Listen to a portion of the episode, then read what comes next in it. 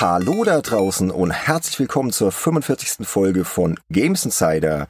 Wir wollen heute in dieser Folge über unsere Erwartungen sprechen an das neue Jahr 2022 und zwar nicht nur aus Spielersicht, sondern auch aus spielejournalistischer Sicht.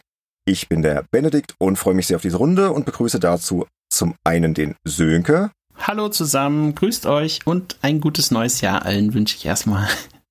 Und den Andy. Hallo. Ja, euch auch ein frohes neues Jahr, ihr lieben Mitstreiter hier bei Games Insider. Wir haben uns ja lange nicht gesprochen, ne? Was war da los?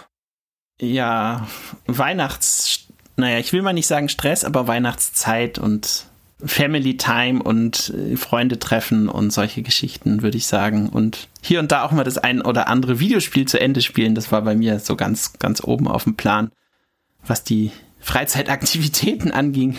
Also zwischen den Jahren viel Zeit gehabt, mal ein bisschen zocken, ausspannen. Ja, genau. Family, Quality Time. Was hast du gespielt? Ja, ich habe verschiedene Sachen. Also ich habe zum Beispiel, gibt es ja in Resident Evil Village, gibt es so verschiedene Herausforderungen, die man meistern kann und dafür kann man dann in so einem Bonusmenü noch verschiedene Dinge freischalten. Und ich finde halt einfach diese 3D-Modelle, die man da von den Figuren so freischalten kann und diese verschiedenen Artworks und die sind ja teils auch noch von den Entwicklern kommentiert. Das fand ich super spannend, das mal zu sehen, was da noch so an Background-Details in diesem Bonus-Modus irgendwie drin steckt. Da habe ich ziemlich viel Zeit reingesteckt. Zombie Army 4 habe ich mit dem Kumpel noch fast zu Ende gespielt. Da sind wir jetzt im vorletzten Level. Schön weihnachtlich, ne? Zombie Army. Ja, genau, genau. Und mit meiner Tochter habe ich Bowser's Fury gespielt. Das ist ja dieses Add-on für das Super Mario 3D World äh, für die Switch. Und das ist ja wie so eine Art Mini-Open World Mario, wo du so 100 Katzeninsignien suchen kannst. In so einer Open World, die immer, immer opener wird, also immer größer wird, sag ich mal. Es hat uns auch viel Freude gemacht, zumal es auch einen Koop-Modus bietet und man sich da gegenseitig unterstützen kann und also das waren so die Sachen und dann halt, was war denn noch? Ähm, ich habe noch ein bisschen Call of Duty gespielt und God of War, ganz wichtig, genau. Bene, das God of War, was du nicht kennst, äh, wo der Andy dir auch mhm. schon geraten hat, dass du es unbedingt spielen sollst. Und das hatte ich auf meiner PS4 angefangen mal, aber den Spielstand irgendwie nie auf die PS5 rüber synchronisiert, weil ich eine Zeit lang auch mal mein Plus deaktiviert hatte und nachdem es aktiviert war, hat es sich ja alles selbstständig synchronisiert und dann konnte ich einfach direkt an der Stelle weiterspielen und habe dann auch weitergespielt und bin hochauf begeistert. Bin zwar auch noch nicht allzu viel weitergekommen, aber mache das jetzt so Schritt für Schritt und freue mich dann natürlich auch auf die Fortsetzung, die noch in diesem Jahr erscheinen soll. Oh ja, die ist vom Setting ja auch wieder sehr cool, ne? Das Ragnarok. Auf jeden Fall, ja, genau das. Hm. Ah, das klingt auch sehr entspannt. Du klingst auch sehr entspannt. Ja. Andy, wie geht's dir? Wie bist du reingekommen? Mir geht's hervorragend. Mir geht's so gut wie schon lange nicht mehr. Das habe ich einer Discord-Gruppe hier zu verdanken, die ich reingekommen bin, wo ich sehr viele nette, liebe Menschen kennengelernt habe halt auch mit Nerden Gamers und sowas und ähm, wo ich dann auch sehr viel Zeit gefunden hatte, ein bisschen was zu spielen und ich bin momentan dabei, mein halbes Leben umzukrempeln. Das klingt spannend. Willst du da ins Detail gehen oder willst du es nur anreißen? Ich habe angefangen zu kochen, ich habe wow, angefangen cool. regelmäßig jetzt morgens am Aufstehen zu joggen. Ich schieb gerade meinen Tag-Nacht-Rhythmus auf eine etwas christlichere Zeit, um es mal so zu formulieren. ja, cool. Das ist noch verbesserungswürdig, aber es funktioniert auch. Und äh, ja, vor allen Dingen habe ich jetzt ein ganz anderes äh, Socializing kennengelernt, weil ich mich auch mit diesen Leuten auch schon mehrfach getroffen habe. Ja, und dadurch bin ich auch äh, bezüglich jetzt Spielen äh, zu etwas gekommen, was vorher bei mir immer sehr vernachlässigt wurde, nämlich Multiplayer.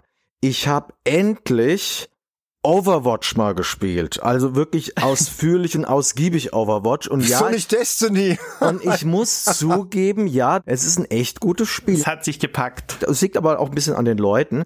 Und dann habe ich halt eben auch im Privaten eben ähm, zwei kennengelernt, mit denen ich halt sowas wie It Takes Two durchgespielt mhm. habe. Oder irgendwelche Puzzlespiele und mit einer anderen Person habe ich jetzt Minute of Island, das heißt ein Adventure. Ich habe gespielt, sie hat dabei zugeschaut über Streaming und, äh, und Kiwi. Falls ihr Kiwi kennt, das ist ein total süßes Spiel, wo jeder einen Kiwi spielt, ein Kiwi-Vogel, und wo man ein Postamt leiten muss. Und das ist total kaputt, dieses Spiel. Also ich kenne ja New Zealand Story. Wenn ich jetzt an Kiwi denke. Diese Kiwis sind noch geiler als der Kiwi aus New Zealand Story, kann ich dir sagen. Also es ist leider kein sehr fehlerfreies Spiel. Wir hatten leider auch einige Abstürze, ein Level mussten wir getrennt durchspielen, weil irgendwie Kollisionsabfrage nicht mehr funktioniert hatte im Multiplayer.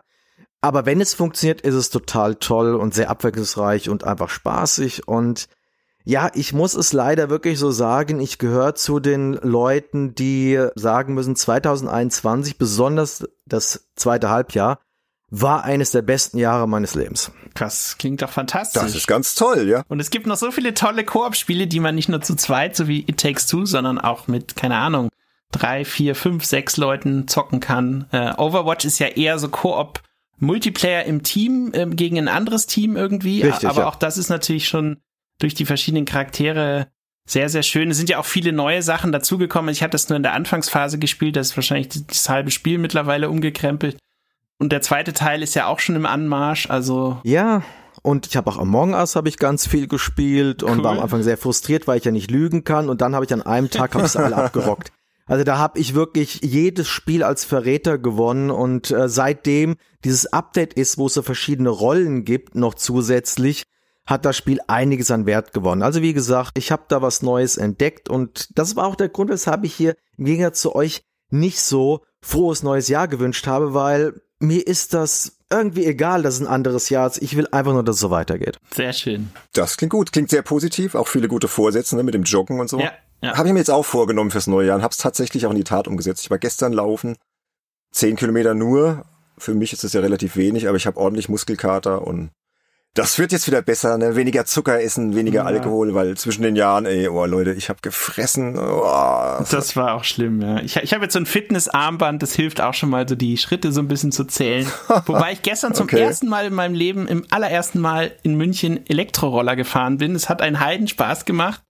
War auch irgendwie total überteuert, aber egal. Und da gibt's ja so viele Roller hier, die hier rumstehen von, ich glaube, vier verschiedenen Firmen, die sich da gerade konkurrieren. Die eine hat noch dafür Werbung gemacht, dass wenn man den Roller an bestimmten Orten abgibt und den Akku tauscht aus so einer Station, sich einen frisch geladenen Akku nimmt und in den Roller reintut, dann kriegt man irgendwie so Freiminuten, keine Ahnung, äh, riesiges Konzept, was dahinter steckt, will ich mir jetzt noch mal genauer anschauen. Vielleicht schreibe ich demnächst mal was über Elektroroller, keine Ahnung. Wieso nicht? Ist auf jeden Fall ein spannendes Thema, zumal die Roller auch sich immer weiterentwickeln. Also die erste Generation hatte ja noch keine tauschbaren Akkus, das haben sie jetzt. Die haben auch mittlerweile so Fächer, wo so aufklappbare Helme drin sind. Dann gibt es welche, die haben so eine Q- oder Qi-Charger-Station direkt äh, vorne im Griff eingebaut, dass du beim Fahren praktisch dein Handy aufladen kannst und lauter so verrückte Sachen. Andere haben jetzt Blinker eingebaut und schönes Thema, was mich gerade auch begeistert, so E-Roller. Ja, schade, dass es Wired Germany nicht mehr gibt, ne, Sönke? Da haben wir sehr oft über so Themen geschrieben. schade, ja. Oder über Hoverboards. Das war da auch ein großes Thema, ne, Ja. was es da für Prototypen schon gibt. Da warte ich ja noch drauf, dass endlich ein echtes funktionierendes Hoverboard kommt. Also, das wäre schön. Naja, aber mal gucken, was das Jahr noch so bringt. Ganz kurz, was ich noch so gemacht habe, außer Essen, Trinken, Schlafen. Ich habe auch viele Filme geschaut. Also muss sagen, da habe ich einiges nachgeholt. Wobei Andy die wahrscheinlich alle schon kennt. Ne? Ends- Oh, oh, ich habe nicht so viel geschaut dieses Jahr noch. naja, davor, ne, Oscar-Verleihung und so, da bist du ja immer groß dabei. Also den James Bond-Film habe ich nachgeholt, keine Zeit zu sterben. Der fehlt mir auch noch, ja. Den habe ich noch nicht geguckt. Okay, keine Wertung. Guckt ihn einfach und dann können wir irgendwann anders nochmal drüber sprechen. Der Rausch habe ich noch geguckt. Oh ja, der ist super. Den fand ich echt abgefahren und da hatte ich auch selbst so leicht einen im Tee, was die Sache noch abgefahrener gemacht hat. Also war sehr spannend. Das war die richtige Stimmung bei dem Film. Ja, ja, Mhm. also meine Frau nicht so schön, ne, mit Sekt und so, haben wir den geguckt, war schön, ja. Und was ich auch echt durchgezogen habe, ist die Beatles-Doku Get Back, fast acht Stunden in drei Teilen auf Disney Plus. Boah, die habe ich mir echt voll gegeben zwischen den Jahren und dann wollte ich ja ganz viel zocken, ne? unter anderem Destiny 2 endlich mal wieder so ein bisschen jenseits des Lichts, weil am 22. Februar kommt die nächste Erweiterung, Hexenkönigin, und ich dachte, komm, dass du wenigstens mal die Solo-Kampagne durch hast. Und ja, und dann kam halt irgendwie was ganz anderes dazwischen, nämlich Dune 2000. Frag mich nicht, wie ich da gelandet bin. Also doch, ich weiß es. Wir haben Dune geschaut, den Film, also diese Neuauflage. Ja. Fand ich übrigens auch sehr, sehr gut. Andy, kurz deine Wertung. Ich habe ja noch nicht viele Filme aus 2021 gesehen, aber das ist mit doch schon spürbar der beste, den ich gesehen habe, ja. Das ist ein fantastischer Film und ich bin nicht mal ein großer Fan von Dune an sich. Aber Denis Villeneuve ist halt ein Star-Regisseur, von dem werden wir noch viel, viel hören. Alles, was der Mann anfasst, ist Gold, Blade Runner, Arrival, Sicario und jetzt Dune. Ja, also uns hat er auch sehr, sehr viel Spaß gemacht, ne? Und auch cooler Soundtrack von Hans Zimmer Oh und ja. auch die Schauspielerriege ganz gut und so. Also kann man sehr empfehlen. Und jedenfalls bin ich so ein bisschen auf den Dune-Trip gekommen. Ich habe die Romane damals auch nicht gelesen von Frank Herbert, werde ich jetzt nachholen. Mhm. Hab mir jetzt gerade Band 1 zum Geburtstag gewünscht und hab dann aber nach dem Film schon irgendwie Bock bekommen, mir mal das alte Dune-Strategiespiel reinzuziehen. Ne? da gibt's gut, ja so ja. Seiten wie gamesnostalgia.com und da kriegst du halt Dune 2 für den Amiga mal ausprobiert. War mir dann doch ein bisschen zu krass retro, weil ja, Grafik doch sehr spartanisch und du kannst halt die Einheiten immer nur einzeln anwählen, ne, in diesem Original Dune 2. Mhm. Und dann fiel mir ein, es gibt auch noch so ein Remake, Dune 2000, da geht das ja schon, ne? Und dann habe ich mir das halt auch runtergeladen. Da gibt's so eine Webseite gruntsmods.com, so heißt sie richtig. Und die haben halt Dune 2000 auch so ein bisschen neu aufgelegt, bisschen verbessert, mit ein paar extra Missionen. Man kann es halt in Full HD spielen, kostet nichts. Dann habe ich mir das halt runtergeladen und dann hat mich das total geflasht. Ich bin ja überhaupt kein Strategiespieler eigentlich und habe auch diese ganzen Command Conkers mehr oder weniger verpasst, aber dieses Dune 2000 hat mich dann so im Dune-Rausch doch eiskalt erwischt und ich habe es jetzt wirklich durchgespielt, zumindest die Atreides-Kampagne und das hat richtig Spaß gemacht und da müssen wir bald nochmal einen Podcast drüber machen. Auf jeden Fall, da bin ich sofort dabei. Dune bin ich immer für zu haben. Das also nicht unbedingt nur übers Spiel, aber ja, lasst euch mal überraschen da draußen. Ja, alles, was so dazu gehört. Genau.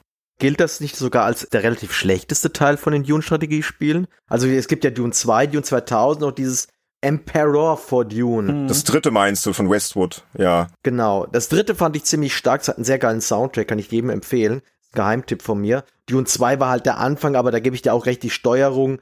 Ich habe nie verstanden, warum Dune 2 so als der Kult angesehen wurde, nur weil es eben den Echtzeitfaktor reingepackt hat und das war ja nicht mal das erste Echtzeitstrategiespiel. Also Compton Conquer ist deutlich besser und das sagt jetzt derjenige, der eigentlich auf die Innovation und nicht auf die Ausgreift eines Spieles schaut.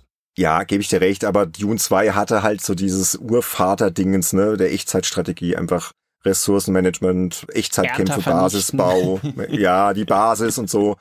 Klar gab's schon andere Spiele, ne, Megalomania und so. Herzog 2. Genau. Aber Dune 2000 ist ja im Prinzip das verbesserte Dune 2. Ob das damals jetzt so von den Hardcore-Fans so gesehen wurde, weiß ich nicht. Ich habe ja Dune 2 nie richtig gespielt.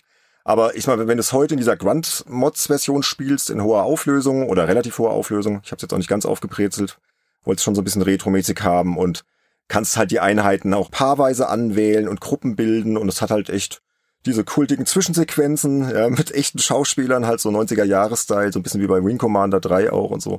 Und das hat mich echt geflasht. Also ich habe es dann richtig nächtelang gespielt, bis ich durch war und dann immer diese Sprachausgaben. Ne? Sie brauchen Silos, Sie brauchen Silos. Ich habe echt nur da gesehen, so, äh. Aber hab's jetzt durchgespielt, jetzt reicht's auch mal. Aber hat Spaß gemacht und wir werden ja bald was drüber machen hier bei Games Insider. In welcher Form auch immer. Ich muss mich kurz korrigieren, der dritte Teil hieß Emperor Battle for Dune. Ich habe mhm. gerade nochmal nachgeschaut. Stimmt, ja. Dann nur damit hier alles der Richtigkeit hat.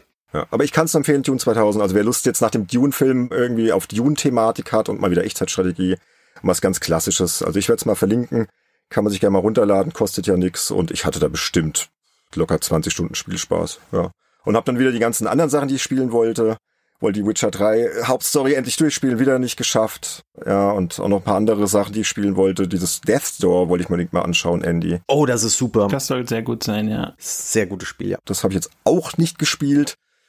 Dafür habe ich mir eine Wii gewünscht zu Weihnachten, eine abwärtskompatible zum GameCube von meiner Frau, ne? Auch weil wir eine schöne GameCube-Folge gemacht haben für unsere Unterstützerinnen und Unterstützer, unsere legendäre Doppelfolge und dann haben wir mit den Kids viel Bowling gespielt und Tennis und so, hat richtig Spaß gemacht. Und ich habe mir Rogue Leader ersteigert für 15 Euro. Ist das okay vom Preis, Andy? Ja, oder? Ich denke mal ja. Klingt gut, ja. Ja, und dann habe ich mir jetzt noch Metal Gear Solid The Twin Snakes für 85 Euro ersteigert. Ich weiß auch nicht, was mich da geritten hat. Ich wollte gerade sagen, das wird nicht so billig gewesen sein. ja, also ich glaube, ich werde langsam Sammler durch diese Gamecube-Geschichte, weil ich jetzt Bock habe, noch so ein paar Schätzen mir da ins Regal zu stellen. Und was wollte ich jetzt eigentlich erzählen? Dass ich dann, genau, mit der Familie Wii gespielt habe und dann Gamecube und so weiter. Also viel Retro-Kram. Und dann ist Folgendes passiert. Ich bin irgendwann in mein Retro-Zimmer hochgekommen und dachte, irgendwas riecht hier so komisch. Ja, und dann hatte eine unserer drei wundervollen Katzen auf meinen C64 gepinkelt. Oh nee. Doch. Ich habe keine Ahnung wieso, ja. Also irgendwie es roch halt grauenvoll, es war nass, es war ekelhaft. Ich habe den dann halt in der Rettungsaktion da sauber gemacht und egal, lange Geschichte, ja. Hab ihn dann auch zwei Tage noch in den Keller gestellt zum Lüften und zum Trocknen und habe dann gehofft, dass er wieder geht und tatsächlich er geht noch.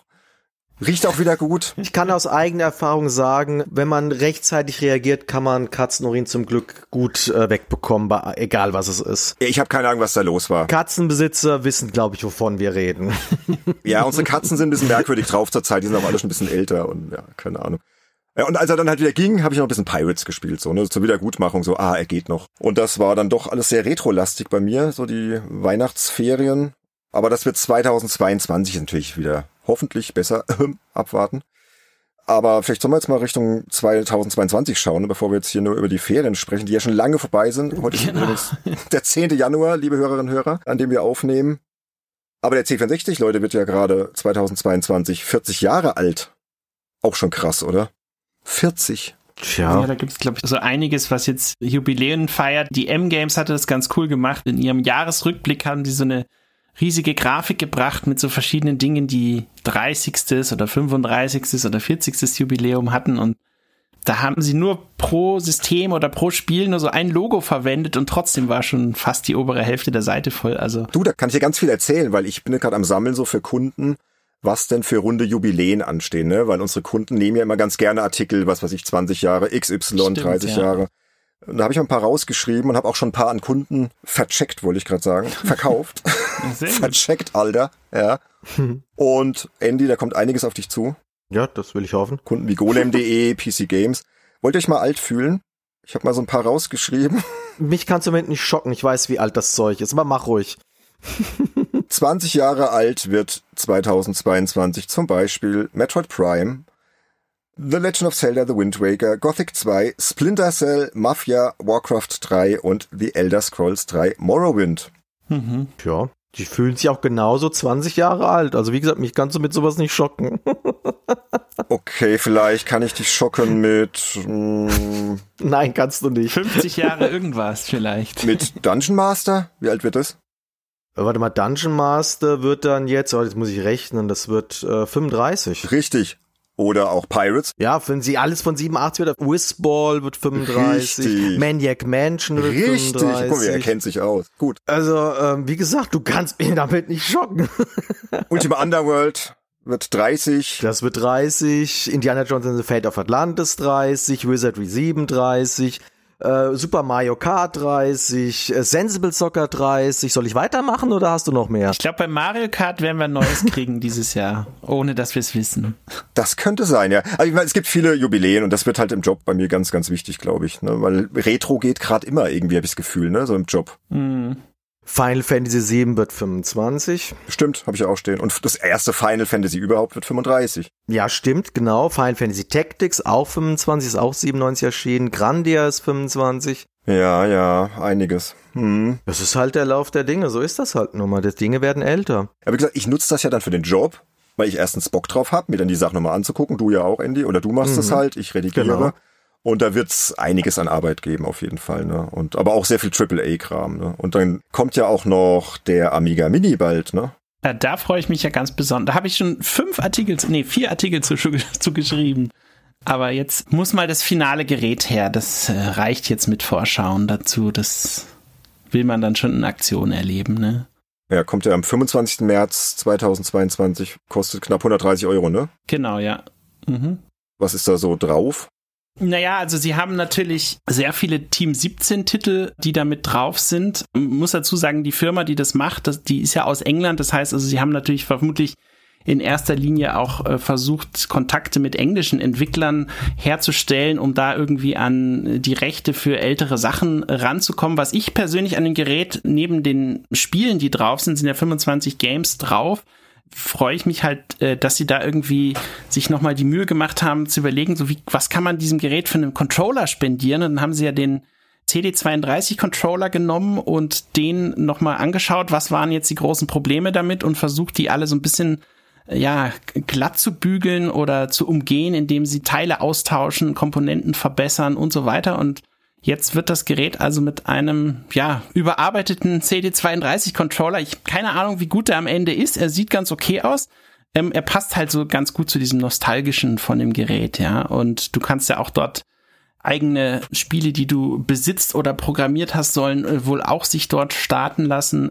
Es ist noch eine Maus dabei und du hast alle möglichen Bildschirmmodi, wo du umschalten kannst und so weiter. Also und es ist vor allem echt richtig klein. Also ich habe mal so ein Prototypfoto gesehen und da siehst du so einen Kugelschreiber liegen, also ein Standard-Kugelschreiber und das Gerät ist nicht allzu viel breiter als dieser Kugelschreiber, ja. Also es ist wirklich mini, es ist wirklich mini und das ist so die Retro-Mini-Konsole, auf die ich mich persönlich am meisten freue. Aber es gibt noch eine andere spannende, nämlich von Taito, dieses E-Grid 2 Mini. Das ist ja praktisch so ein Spielhallenautomat.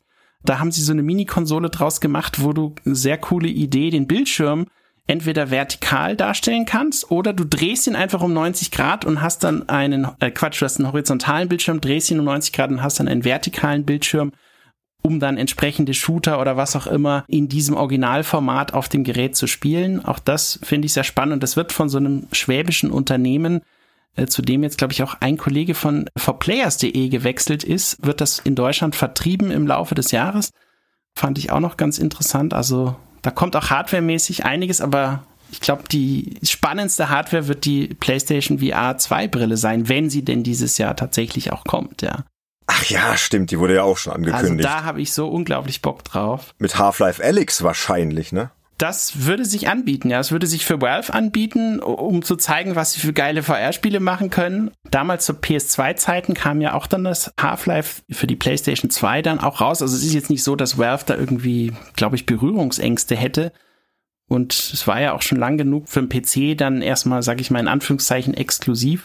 Also ich kann mir gut vorstellen, dass das auch kommt, ja. Und dieses neue Horizon Call of the Mountains sieht ja auch ganz, ganz spannend aus, auch wenn nur ganz wenig kurz bis jetzt gezeigt wurde.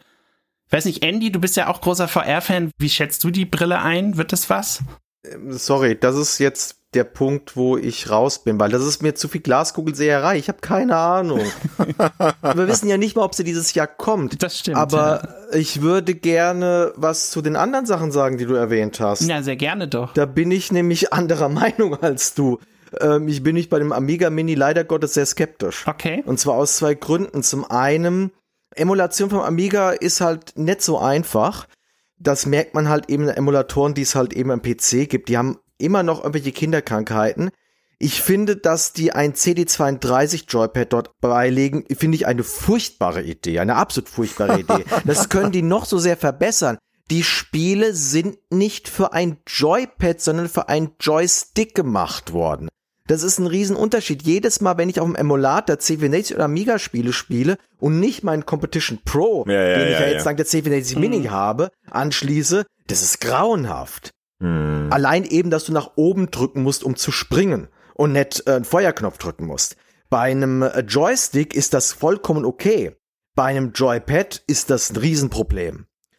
Was okay ist, beziehungsweise da habe ich halt Schlimmeres befürchtet, weil ich schon wusste, das wird nicht so einfach, ist halt die Spieleauswahl. Äh, natürlich haben wir kein Turrican, natürlich haben wir kein Monkey Island, Allerdings die Spiele, die sie drin haben, sind eigentlich nicht schlecht. Also ich finde zum Beispiel sehr sympathisch The Sentinel, Kadaver.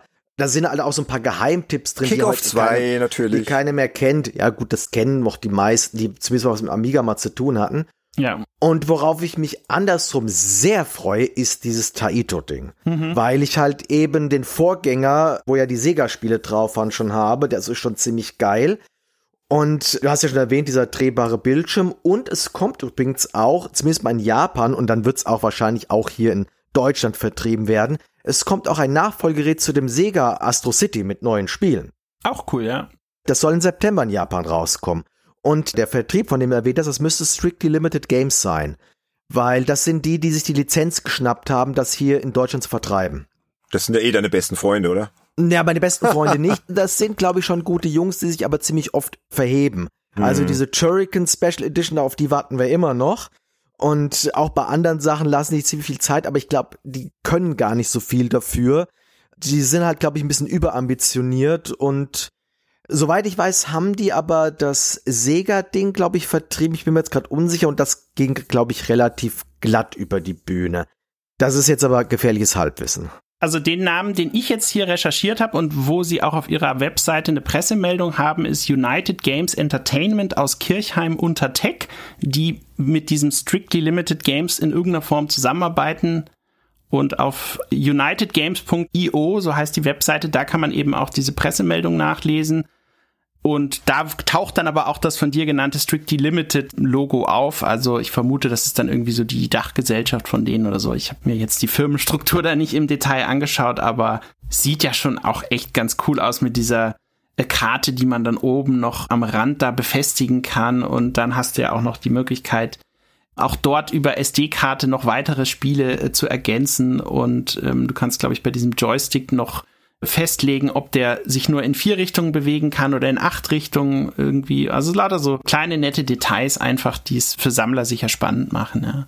Und es gibt einen Trackball. Mhm. Das finde ich auch sehr geil. Der Trackball alleine gibt mir so ein bisschen die Hoffnung, ich hoffe, die machen irgendwann so ein Atari-Ding, weil ich hätte gerne ein Marble Madness mit diesem Trackball. Das wird sich cool spielen, ja. weil das ist ja ursprünglich für einen Trackball gemacht worden und alle Versionen danach, ich meine, die Amiga-Version ist ja mit doch schon die beste gewesen damals, aber mit der Maus, äh, alle, die Automatenspiele haben gesagt, mit der Maus ist halt nicht das Gleiche. Hm. Ja, nee, aber zu der PlayStation-Brille, also ich habe mich da jetzt auch noch mal weiter reingelesen und das natürlich auch über die Zeit schon so ein bisschen mitverfolgt. Klar, man weiß noch wenig, aber das Wichtige ist ja, glaube ich, was die Spiele generell so oder so besser machen wird, dass Sony einfach ein viel besseres Tracking-System hat. Du hast also keine Kamera mehr, die irgendwelche Lichtpunkte auf deiner Brille im Auge behält, sondern du hast halt einfach dieses äh, mittlerweile bewährte Inside-Out-Tracking, hast halt vier Kameras an dem Headset, die messen die Distanz zwischen dir und Objekten im Raum, die wissen, wo sich die Controller befinden und so weiter. Und daraus wird dann halt die Position im Raum errechnet. Und das funktioniert ja auf den Oculus-Brillen oder beziehungsweise Meta-Brillen sind es ja mittlerweile sehr gut. Und ich vermute, dass Sony eine ähnlich gute Technik hinbekommt und dass du auch allein durch die neuen Controller, da war ja das Problem bei den alten, du hast ja diese Move-Controller, da ist ja auf keinem der beiden Controller, äh, die jetzt hier gerade runtergefallen sind, ist ein Analogstick drauf. Ja, also du kannst die Figur zwar durch die Gegend bewegen, aber bei so Spielen wie After the Fall, was jetzt gerade erschienen ist, da musst du halt irgendwie über die Tasten links und rechts bewegen oder es ist einfach sehr umständlich gemacht und wenn du allein, dass du zwei auf jedem äh, dieser beiden, wie heißen sie, PlayStation VR Sense Controller heißen sie ja jetzt offiziell, dass du da jeweils einen Analogstick drauf hast, allein das ist schon Gold wert, ja. Und ich glaube, auch Sony ist rein softwaretechnisch hat da auch viele Möglichkeiten mit ihren Studios und vor allem kommt noch dazu, sie haben ja noch gar nichts zum Thema Abwärtskompatibilität gesagt. Also das wäre ja der Kracher, wenn du dann hoffentlich äh, alle alten Spiele auch auf dem neuen Gerät mit besserem Tracking spielen kannst, zumindest die Spiele, wo der Entwickler sich entscheidet, dieses Tracking noch nachzurüsten, sofern es sich für sie lohnt, ja. Und ja, die Brille haben sie ja noch nicht gezeigt, leider, aber ich glaube, das wird auch nicht mehr, also wird hoffentlich noch in der ersten Jahreshälfte passieren. Ja, aber schauen wir doch mal lieber auf die Sachen, die schon feststehen, die, oder genau. was heißt fest? Was ist schon sicher, ne? Nicht alles in der Spieleindustrie ist sicher. Gibt immer kurzzeitige, kurzfristige Verschiebungen. Und was kommt denn da so alles, Leute? Was vielleicht auch für den Job interessant sein wird. Also, man weiß gar nicht, wo man dieses Jahr anfangen soll, meiner Meinung nach. Also, allein schon im Januar kommt Rainbow Six Extraction zum Beispiel, dieser Koop-Shooter von Ubisoft, der jetzt gerade überall auf YouTube und Co. beworben wird mit Trailern ohne Ende. Das kommt raus. Dann dieses Pokémon Legenden, was auch in den Vorbestellercharts extrem weit oben rangiert. Es kommt zum Beispiel das VR-Update für Hitman noch im Januar, dass du es dann am PC mit den Motion Controllern der jeweiligen VR-Brille spielen kannst, was glaube ich auch sehr cool ist für die Leute, die es halt noch nicht in VR gespielt haben. Also das alleine sind so drei große Januar-Themen. Ja gut, wir müssen jetzt hier nicht jeden Monat durch, um Gottes Willen. Ne? Ja, genau. Ja, aber sag doch mal so die großen Releases 2022. Was ist denn so das, worauf ihr euch am meisten freut? Also ich glaube Horizon, das ist ja so das nächste große, greifbare Exklusivspiel. Andy, korrigier mich. Am 18. Februar kommt's, glaube ich, raus. Und ja, sieht danach aus. Das ja. ist ja auch schon mal verschoben worden, aber jetzt hoffentlich dann nicht mehr mehr. Also man sieht es, glaube ich, ganz gut dadurch, dass jetzt immer wieder so Sony auch auf den eigenen Kanälen so Dokus zu den verschiedenen, oder was heißt Dokus, aber so kurze Videos, so zwei, drei Minuten zu den verschiedenen Kreaturen, zu den verschiedenen äh, Tribes oder, oder Völkern, die es da eben gibt und so weiter. Also das wird jetzt da irgendwie im, im Wochentakt rausgehauen und das zeigt, glaube ich, also das ist ziemlich sicher dieser 18. Februar und also ich glaube, wenn das Spiel nicht zeigt, was die PS5 kann, auch wenn es natürlich auch noch für PS4 kommt, dann weiß ich auch nicht mehr. Und der Vorgänger war meiner Meinung nach ein ganz tolles, unterhaltsames Spiel, mit einer sehr sympathischen Heldin, einer super interessanten Spielwelt und der neue Titel, allein die Tatsache, dass du dort gegen eine Roboterschlange kämpfen kannst, die die Möglichkeit hat, sich an Häusern hochzuwinden und solche Geschichten, das finde ich sehr, sehr cool. Ich glaube, da kann man doch Großes erwarten, ja. Also das wird, glaube ich, so der Abräumer im ersten Quartal könnte es werden, meiner Meinung nach. Was glaubt ihr, wie wird Dying Light 2? Das erscheint ein bisschen vorher, 4. Februar. Habt ihr vielleicht auch schon gehört? Man soll 500 Stunden brauchen, um da wirklich alles zu sehen. Wenn ich solche Sätze schon wieder höre. ja. Ich muss mich zurückhalten. Redet ihr erst mal, ich mach danach. Das schreckt mich ja total ab dann eher. Da denke ich mir so, okay, brauche ich nicht. 500 Stunden. Ich glaube, die Story soll nur 70 Stunden sein oder so, wenn du alles... Ja. Ich glaube auch nicht an sowas. Also Mir ist das zu lang, ja. Die haben dann irgendwie gesagt, Techland, du brauchst, um von Warschau nach Madrid zu laufen, also von Polens Hauptstadt nach Spaniens Hauptstadt, rund 534 Stunden und genauso lang brauchst du, um Dying Light 2 in seiner Gänze durchzuspielen. Da dachte ich mir auch so, ja, was soll denn das jetzt schon wieder, ey? Was ist denn das für ein Vergleich? Ja. Verrückter Vergleich, ja. Wer will denn da hinlatschen und wer will so lange spielen? Die größte Spiel hat immer noch die Elder Scrolls Daggerfall. Wollte ich nur mal so nebenbei erwähnen, aber ja, gut. ja, okay. Mich schreckt das eher ab. Macht euch sowas an, wenn ihr sowas hört und sagt, oh geil. Um Gottes Willen. Ich hatte das Spiel halt mehrfach auf Messepräsentationen gesehen, schon vor drei Jahren mal auf einer Gamescom, äh, dann auf einer, oder sogar vier Jahren, dann auf einer E3 auch noch mal umfangreicher gesehen und ich fand es halt sehr cool. Was mich an dem Spiel reizt, ist, dass die Stadt sich ja äh, je nachdem, welche Entscheidung du triffst, sollen sich Stadtbezirke dann anders entwickeln und zwar nicht nur das, was die Figuren dann da machen, sondern auch optisch hm. sollen dann da Veränderungen immer wieder stattfinden. Ähm, technisch sieht das Ganze ziemlich cool aus. Ich glaube, der Olaf hatte das vor kurzem sogar mal gesehen und diverse Previews äh, drüber geschrieben. Da kann er vielleicht sogar noch mehr sagen, aber sie haben natürlich jetzt das Problem, dass die USK die deutsche Version nicht durchgewunken hat. Richtig, ja. Und dass die jetzt in Deutschland eben angepasst wird. Also man kann dann, glaube ich, diese ganzen ähm, Verstümmelungsgeschichten und so, das geht halt alles in der deutschen Version nicht. Verstümmelungsgeschichten, das klingt ja, aber nett. Also es wurde so irgendwie. Also enthaupten und zerstückeln und schnetzeln. Ja, sowas wohl. Aber vor allem in Bezug auf sehr menschlich aussehende Gegner, ja. Das, das ist, glaube ich, der, der entscheidende Punkt, der die USK da gestört hat. Und ja, für die Vermarktung zumindest hier in Deutschland, Österreich, Schweiz und so weiter ist da außen vor, aber für Deutschland ist das natürlich schon ein gewisses Problem. Ich glaube, das wird die Fans natürlich trotzdem nicht abschrecken, sich die für sie geeignete Version dann zu holen, aber ist halt noch ein weiteres Punkt, der ihnen halt Zeit raubt, wahrscheinlich jetzt gerade so kurz vorm Ziel, ja. Was auch noch ein Problem ist, gerade für den deutschen Markt, ist es halt, also soweit ich das mitbekomme, ich habe damit nämlich mit ein paar Fans geredet von Dying Light, soweit ich das mitbekommen habe, ja, Multiplayer ist halt dann nur innerhalb Deutschland möglich. Genau, richtig, ja. Und das ist ein Riesenproblem. Das ist wirklich ein Problem, ja. ja. Das ist für mhm. mich das viel größere Problem, als dass da jetzt mhm. halt du die Leute nicht mehr zerstückeln kannst. Ich meine, muss auch mal der USK insofern mal eine Lanze brechen. Die Anzahl der Spiele, die die nicht durchwinken, ist so minimal geworden. Ja, es richtig. wundert auch ein bisschen, wieso sie jetzt bei Dying Light, also nachdem sie Mortal Kombat durchgewunken haben, ja. wieso sie jetzt bei Dying Light 2 auf einmal sagen, nee, das ist zu realistisch. Weil Mortal Kombat war ja wirklich dann, war ja wirklich das Argument, das ist so absurd, das ist so überzogen, das kann ja keiner für voll nehmen, ja. Und bei Dying Light 2 wird jetzt dieses Bedenken wieder so auf den Tisch geknallt. Also da habe ich schon ein bisschen das Gefühl, ich weiß nicht, wer ist denn der Publisher von Dying Light 2? Ist das ein großer oder ist das ein kleiner? Techland, oder? Macht das doch selbst, habe ich gedacht. Wobei Koch Media wird jetzt hier für die Xbox Series X Version gelistet. Und die müssten ja eigentlich sehr gute Kontakte im deutschen hm. Bereich, wenn nicht sogar mit die besten haben, aber scheinbar. Weißt du, der Zyniker in mir sagt mir das ist jetzt sehr zynisch, das ist fast schon hm. verschwörungstheoretisch, also bitte nicht voll nehmen, aber der Zyniker in mir sagt mir, ja, Mortal Kombat ist halt wirtschaftlich lukrativer als Dying Light 2. Entschuldigung, aber äh, dasselbe habe ich mir damals gedacht, wo sie Grand Theft Auto 4 auf einmal durchgewunken haben. Ungeschnitten wohlgemerkt, nachdem sie bei den Grand Theft Autos da vorher einen Aufstand geprobt haben. Das ist jedes Mal, wenn so eine Hürde gebrochen wird bei der USK, dann ist es von einem großen Titel, der einen gewissen wirtschaftlichen Erfolg halt äh, verspricht. Hm, ja, klar. Und bei Dying Light ist jetzt nicht so der Mega-Seller zumindest mal gewesen. Also jedenfalls nicht wie andere Titel.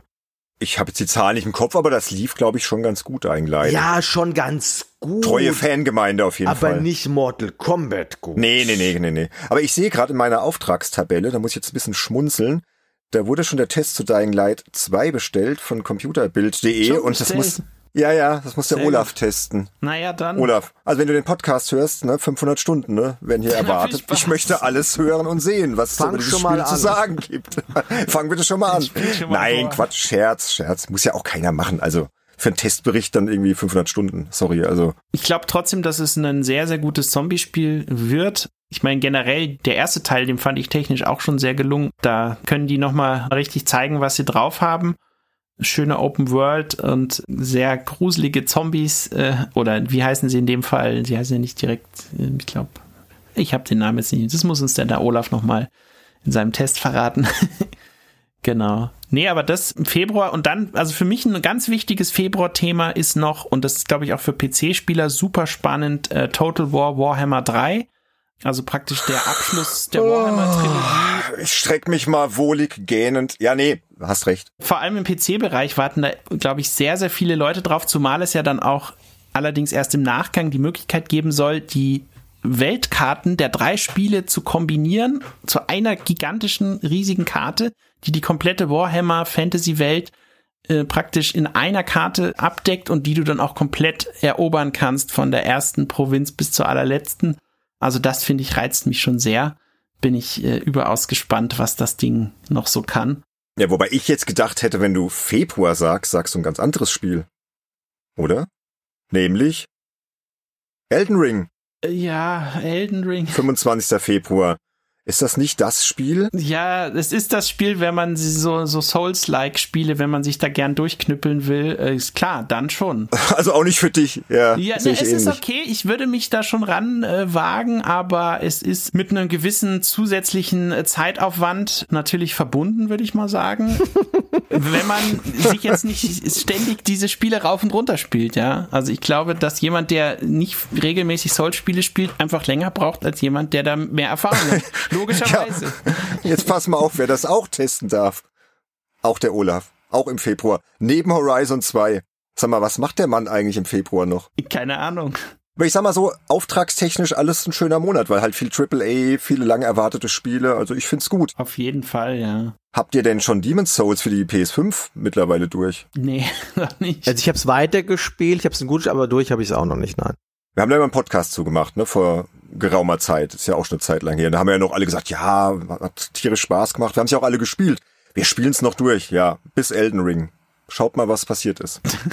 Keiner hat's durchgespielt, nur mal so, just saying. Mhm. Ja, aber ja, okay. Ist ja auch nicht schlimm, aber ich glaube auch deswegen, warum sollte man dann Elden Ring spielen? Ganz kurz noch zu Elden Ring. Ich hatte diese Network-Test-Demo gespielt und die fand ich technisch sehr, sehr gelungen.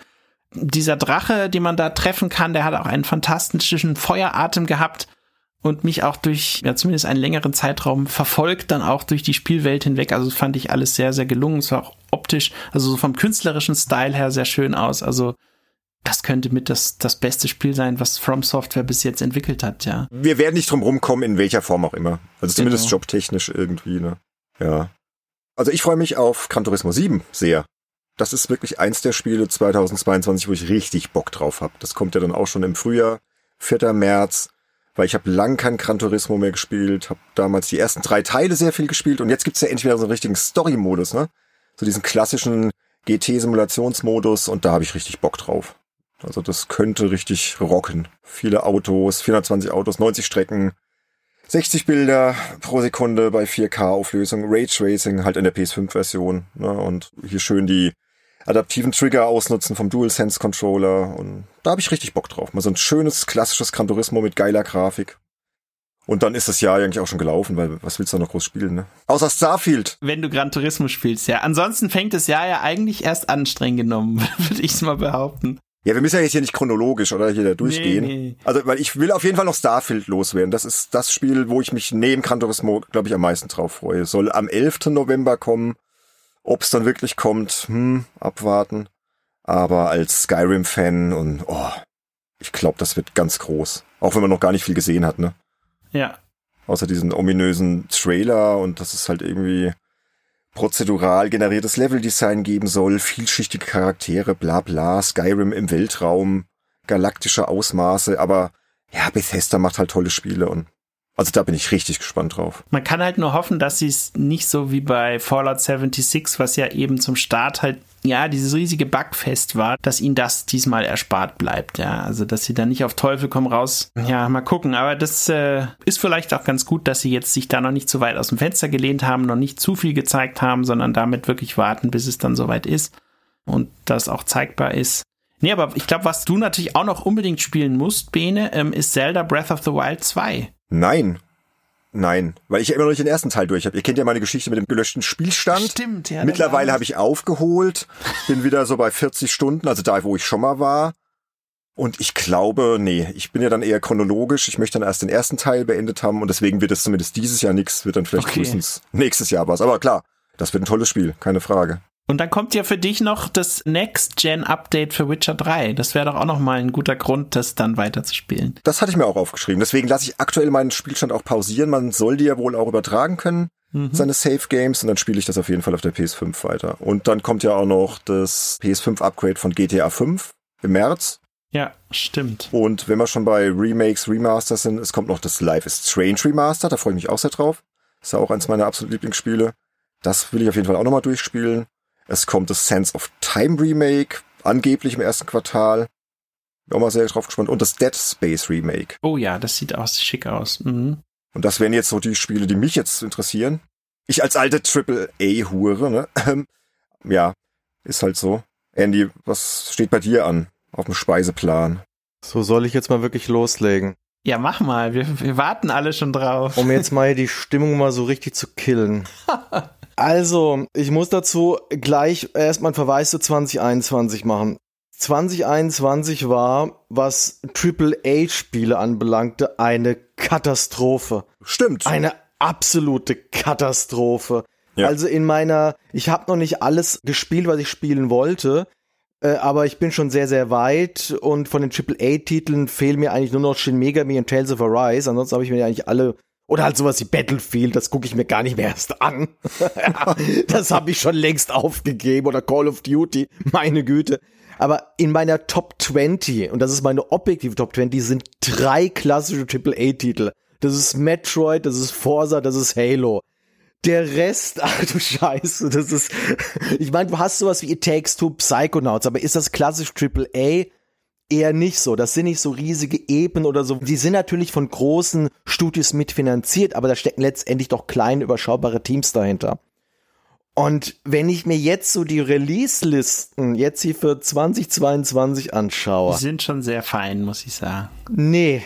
Sind nee, also be beziehungsweise okay. ich erwarte nichts mehr. Also der einzige wirkliche Triple-A-Titel, und da muss man nicht auch aufpassen, ist das wirklich ein Triple-A-Titel? Auf den ich wirklich Erwartungen habe, ist Elden Ring, weil Miyazaki, der Director, einen Lauf hat. Der hat seit Demon's Souls mich nicht einmal enttäuscht.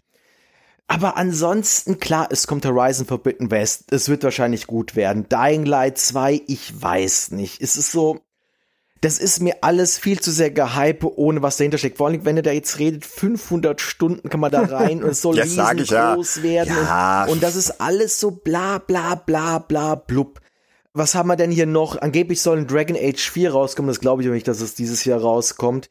Zelda würde ich auch nicht drauf wetten, dass das dieses Jahr rauskommt. Äh, Wäre ich immer noch sehr vorsichtig. Mit God of War Ragnarök, das, weil das letzte God of War war wirklich gut und weil da wirklich Idealisten in dem Team stecken und das nicht rein doofe Auftragsarbeiten sind, wovon ich viel zu viel im letzten Jahr gesehen habe. Mhm. Und die ganzen Titel, auf die ich mich freue, das sind die Titel, die ich noch gar nicht kenne. Die besten Spiele aus dem letzten Jahr, das ist so wie Chicory oder Mon Cage oder Portal Reloaded oder Death Door, was ihr vorhin schon erwähnt habt. Opus, Echo of Star Song, Ender Lilies, dieses Treasures of the Aegean, was ja der Benedikt in dem einem Stand der Dinge jetzt mal erwähnt hat.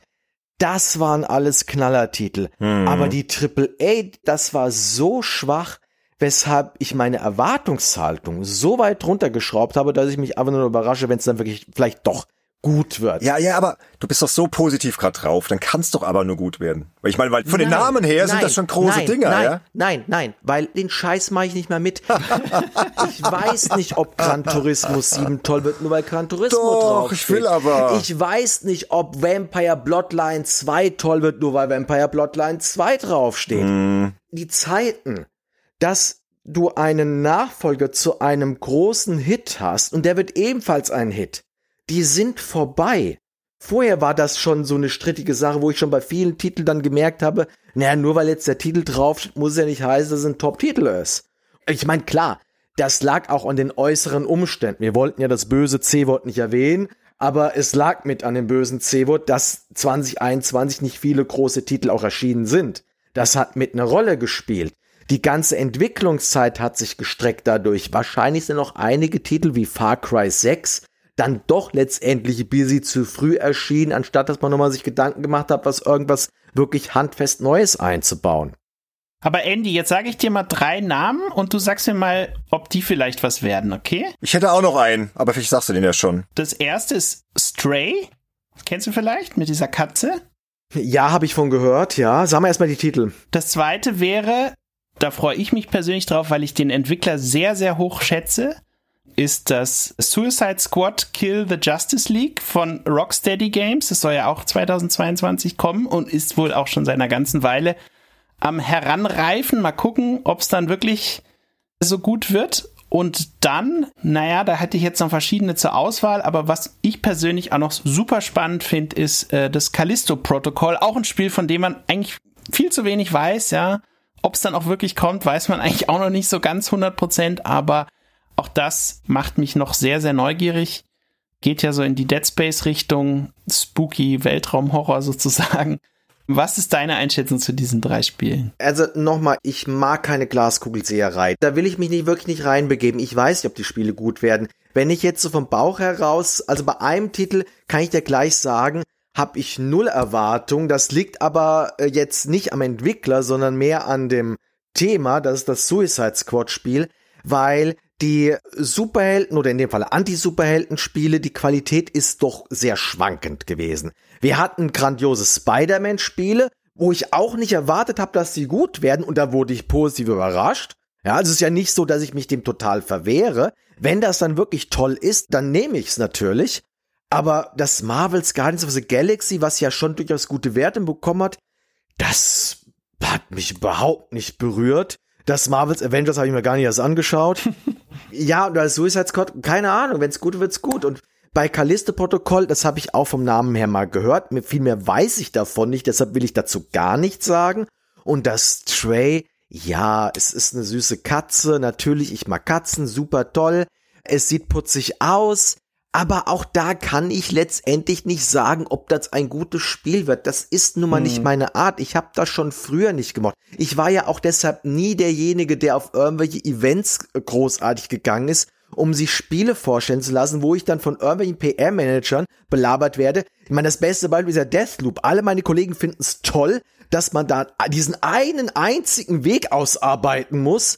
Und wenn du damit aber nicht von der PR-Marketing-Schiene vollgesülzt wurde, dass das so toll sei, merkst du, dass das eigentlich gar nicht toll ist, sondern dass das ziemlich kacke im Vergleich zu Hitman ist, was das viel besser macht. So, Rent fertig. Ist ja voll okay, ja. Und jetzt kann ja mal die Community was dazu sagen, was der Andy gesagt hat. Vor allem zu Deathloop, da bin ich ja gespannt. Ich hab's gefeiert, dass bei den Game Awards It Takes Two gewonnen hat. Ha!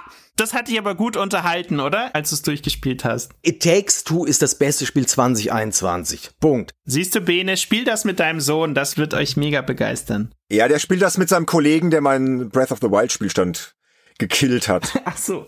Der Arsch. Und die Kollegen von Destructoid, das sind immer noch momentan so meine Lieblingskollegen aus Amerika, die haben das zweitbeste Spiel zum besten Spiel des Jahres gekürt, nämlich Chicory. Ich rate jedem spielt dieses Spiel. Das ist ein Zelda-Klon, was Schwarz-Weiß-Humor, während man wie ein Zelda-Spiel spielt, die Gegend einfärben kann, damit auch Rätsel lösen kann. Ein fantastisches Spiel.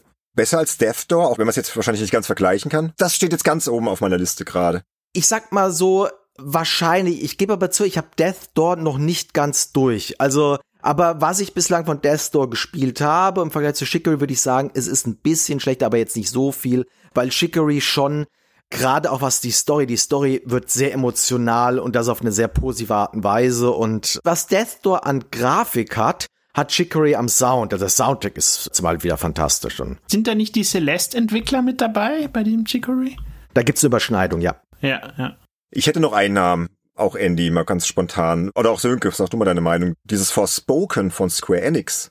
Was ist denn damit? Soll am 24. Mai erscheinen für PC, PS5. Also bei Square Enix kannst du jetzt wirklich einen Roulette-Tisch rauspacken. Ich meine, Square Enix macht immer noch gute Spiele. Entschuldigung, da muss ich jetzt mal laut lachen. Ja, aber Square Enix macht immer nur gute Spiele, aber sie machen auch nicht gute Spiele. Das ist doch total random bei denen inzwischen. Also da würde ich auch, gerade bei neuen IPs, wäre ich bei denen sehr, sehr vorsichtig. Ja, aber ich finde, das Konzept klingt ganz gut. Ist ja so ein Action-Rollenspiel, ne, mit einer Open World, viel Magie. Und in dieser Welt sollen Frauen mal ausnahmsweise das Sagen haben. Und das ist doch mal eine begrüßenswerte Entwicklung. Natürlich ist das eine begrüßenswerte Entwicklung, aber das ist doch nicht das erste Spiel, was das macht. Ja gut, die nutzen das schon so ein bisschen als PR-Argument. Das ist ja auch so etwas, was auch in der Filmindustrie momentan ein großes Problem ist, dass nämlich diese ganze Öffnung in bezüglich MeToo, Inklusion und sowas, das ist alles begrüßenswert. Aber es gibt momentan einen sehr gefährlichen, sehr unangenehmen Trend, nämlich dass manche Firmen das ausnutzen, um damit eben Werbung zu machen und zu zeigen, wie toll und wie offen und wie liberal und wie modern sie doch sind. Und letztendlich ist das Konzept und gerade die Stories dahinter sind, alle Leute, die wirklich für Inklusion sind oder gar zu diesen Gruppen gehören, was Inklusion betrifft, die sagen dir alle, das ist trotzdem alles von weißen Männern geschrieben. Ja, ja, ich weiß, was du meinst. Okay, weil da bin ich noch drüber gestolpert als Titel und dann noch Elex 2 kommt ja auch noch. Das ist für dich interessant, Bene, ne? Das habe ich getestet, den ersten Teil, für Spiegel.de damals. Fand ich sehr gut. Aber ich mag ja auch Gothic und ich mag auch Piranha Bytes sehr gern. Das habe ich sogar gespielt schon. Da habe ich eine Preview für Gameswelt geschrieben. Ah ja. Und? Ja, das ist halt äh, Piranha Bytes. Also erwartet keine Revolution. Bei denen muss ich immerhin sagen, bei denen weiß ich, was ich hab. Genau. Das wird kein Spiel des Jahres, aber ich glaube, dass, also was ich davon gespielt habe, ich habe auch eine sehr weit fortgeschrittene Version schon spielen dürfen. Und äh, wo eigentlich auch gesagt wurde, dass sie sehr buggy sei, aber die war gar nicht buggy. Ich hatte nur einen Absturz, ansonsten lief eigentlich alles ganz gut bislang. Und ja, aber das wird nicht die Welt revolutionieren. Nee, aber das wird gut auf jeden Fall. Ich glaube, das wäre so ein Spiel, das würde ich auch gerne mal wieder selbst testen. Das ist so ein klassischer Ende 70er. Sagst du jetzt, ja, mal abwarten. Ja, Genau. Ja. Ja, ja. Was ist denn hier mit diesem The Lord of the Rings Gollum? Das ist doch auch noch angekündigt, glaube ich, für 2022. Oh. Vor dem Spiel habe ich Angst, um ehrlich zu sein. DD-League ist das, ne? Ja, weil da Ja. ich habe Angst, dass Dedalic dort mit in eine Schiene läuft. Also mir macht die Firma ehrlich gesagt Sorgen. Ich war ja ein Riesenfan von ihren, also ich bin auch noch ein Fan von ihren Point-and-Click-Adventures. Die sind ja immer noch grandios. Aber die haben ja jetzt damit aufgehört. Die haben ja jetzt, wann war das letzte Silence war das letzte klassische Point-and-Click-Adventure? Nee, noch dieses Adas Quest. Das war aber nicht mal intern entwickelt. Und seitdem machen sie halt ganz andere Sachen und das kriegen sie halt nicht so gut hin. Und die sind ja auch, das ist ja ein offenes Geheimnis, die sind ja finanziell am Straucheln. Und wenn dieses Gollum, wenn das keinen Erfolg hat oder gar nicht gut, also auch nicht gut sein wird, dann sehe ich ganz schwarz für diese Firma. Das muss ich leider so offen sagen. Und das würde mir sehr, sehr, sehr, sehr wehtun. Das ist schon der große Hoffnungsträger, ne? Und was ich davon gesehen habe, ich meine, grafisch sieht's ja schon ganz hübsch aus, aber spielerisch, ich weiß nicht. Also die Trailer, die sehen sehr nach einem sehr schlauchartigen, linearen Spiel aus, wo du dich die ganze Zeit nur verstecken musst. Und ob man das 2022 noch über keine Ahnung, wie lange das Spiel dauern wird, spielen möchte, weiß ich nicht. Hm.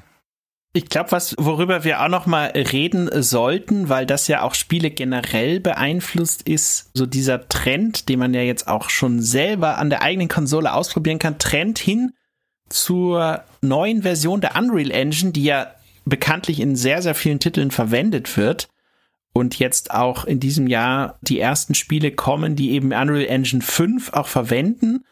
Ja, und Thema Unreal Engine 5, ich weiß nicht, man hat ja sehr interessante Tech-Demos gesehen und man kann ja jetzt mit diesem die Matrix erwacht, so nennt sich das, diese, diese knapp 29 Gigabyte große Demo, kann man ja dann schon mal selber einen Blick auf die Unreal Engine Ja. Möglichkeiten werfen. Das habt ihr vielleicht sogar beide gemacht. Also ich hab's gemacht. Ja, ja. Ich leider nicht. Ich habe mir nur Videos angeschaut. Also ich habe die Zeit nicht gefunden gehabt, bis jetzt anzuschauen. Weiß ich, Bene, wie war so dein erster Gedanke so? War das für dich so, wow, hat sich wirklich so umgehauen oder? Schon, muss echt sagen. Also ich lass mich ja nicht mehr so oft irgendwie hier aus dem Sessel kippen, aber dann hier schön auf dem 65 Zoll 4K Fernsehen eine Anlage aufgedreht, alles dunkel gemacht und dann einfach mal gestartet. Ich habe halt direkt diese Verfolgungsjagd gestartet, ne, mit Trinity, die dann fährt und du bist dann so auf dem Rücksitz da mit dieser IO heißt die, glaube ich, die Frau und machst dann so Quicktime-Events und Verfolgungsjagd, musst die Agenten abschütteln und in die Reifen schießen, in die Scheiben schießen und der Agent hüpft aufs Auto drauf und ne, also das war schon ein Flash, also hat schon richtig Spaß gemacht. Das sieht schon sehr, sehr geil aus. Es ist, soll ja zeigen, was grafisch so geht, ne? Es ist tatsächlich immer wieder mal so Momente, wenn du so aus der Distanz siehst, so, ist es gerade der Matrix-Film oder ist es gerade das Spiel so? Das kann tatsächlich mal passieren. Ähm, ich fand aber viel interessanter diesen Moment noch nach dieser Verfolgungsjagd, wo du dann selber praktisch diese Figur dann auch durch die Stadt lotsen kannst und dann auch mit der Kamera hin und her fliegen kannst durch die Stadt, wie du möchtest. Du kannst ja auch Autos dir nehmen, einsteigen, rumfahren und so weiter. Du kannst ja auch zum Beispiel die Position der Sonne in dieser Welt beeinflussen und dadurch sehen, wie das Licht so wandert. Du kannst zwischen Tag und Nacht auf Knopfdruck wechseln. Du kannst an die Fensterscheiben hinfliegen und in die Büros reingucken von dieser riesigen Stadt. Ich glaube, 7000 Gebäude oder so soll sie haben. Was ich da aber dazu sagen muss, es sah tatsächlich in vielen Punkten echt teilweise fotorealistisch aus, aber ich fand, wenn ich jetzt wählen müsste zwischen so einer Stadt oder so einer Stadt wie in Cyberpunk, wo sich irgendjemand was Verrücktes überlegt hat, mit total anderen Stadtbezirken und mit total verrückten Locations und so weiter, dann würde ich auf jeden Fall immer das Letztere vorziehen. Klar, das ist halt so diese typische amerikanische Großstadt nachgebaut, natürlich wahrscheinlich. New York, ne, soll das sein. Genau, aber halt in der sozusagen Matrix-Version, die ja noch viel, viel größer ist und auch die, die umliegenden Städte siehst du ja auch am Horizont und die sind ja auch alle gigantisch groß irgendwie.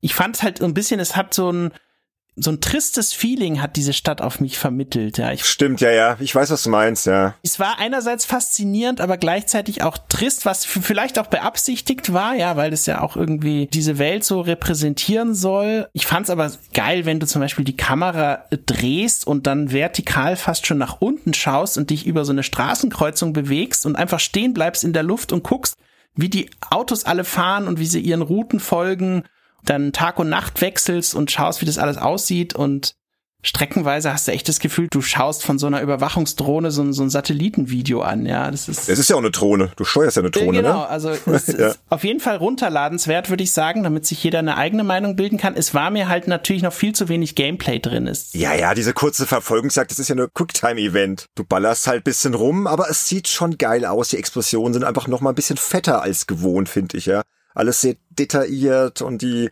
Sichtweite ist schon der Hammer, ja. Du kannst ja da ewig weit blicken bis zum Horizont, die ganzen Hochhäuser außenrum.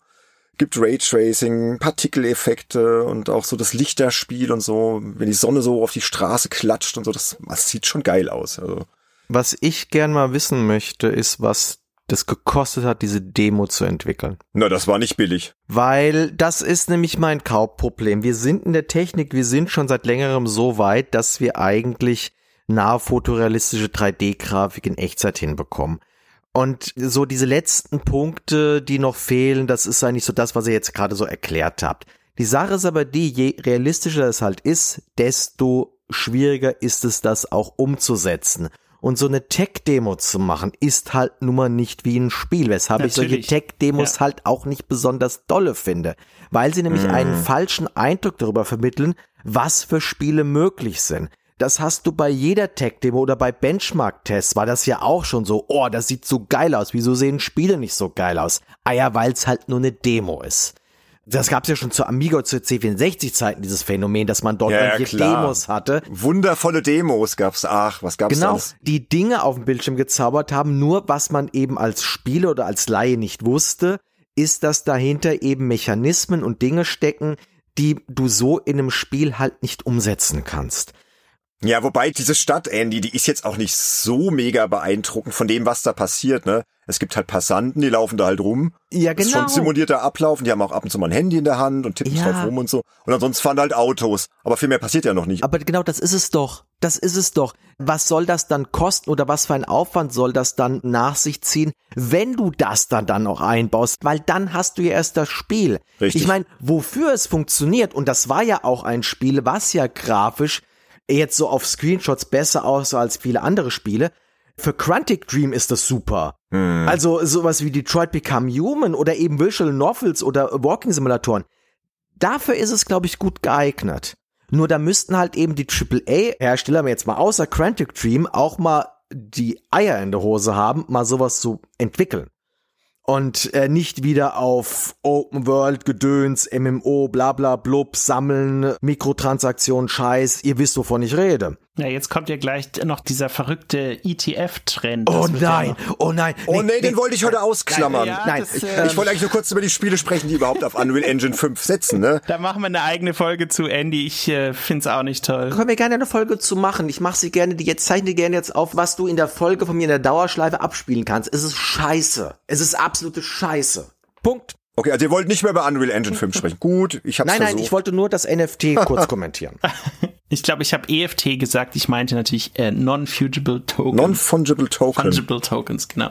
Das Interessante ist ja, ich krieg das halt so ein bisschen mit, weil ich mit dem Winnie immer wieder äh, im Austausch bin für die News von M-Games ähm, und der schreibt halt da immer sehr viel zum Thema Entwicklerübernahmen und beobachtet praktisch diese ganze Szene, wer übernimmt wen, wann und warum. Und da sieht man halt sehr stark, wie vor allem auch hier die Jungs von Epic im letzten Jahr halt nacheinander immer neue äh, Studios, sei es Spielestudios oder Technikschmieden übernommen haben, um einfach das Potenzial natürlich für sich als Spieleentwickler, aber auch von der eigenen Engine zu verbessern, zum Beispiel durch Übernahmen von Sketchfab. Das ist ja so eine Plattform, wo du so 3D-Modelle hochladen kannst, aber auch dir runterladen kannst gegen Geld und so weiter. Und das gehört jetzt alles mittlerweile zu Epic, so viel wie viele andere Portale auch und Techniken auch. Und das fließt natürlich alles jetzt in diese riesige Engine rein, die immer mehr kann und immer verrückter und besser wird. Aber am Ende, klar, liegt es dann an den Entwicklern, dass sie halt auch gute Spiele machen. Und es ist halt die Optik schön und gut, aber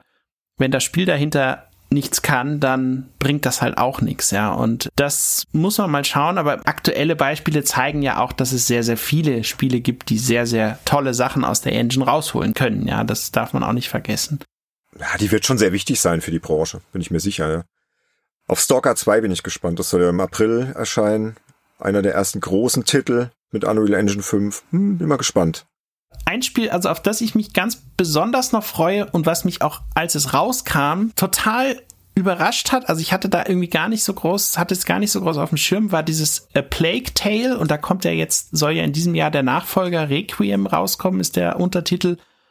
Und das ist ja im Grunde genommen so die Geschichte von diesem Mädchen und dem Jungen, die in einer Welt leben, die von einer Rattenplage heimgesucht wird.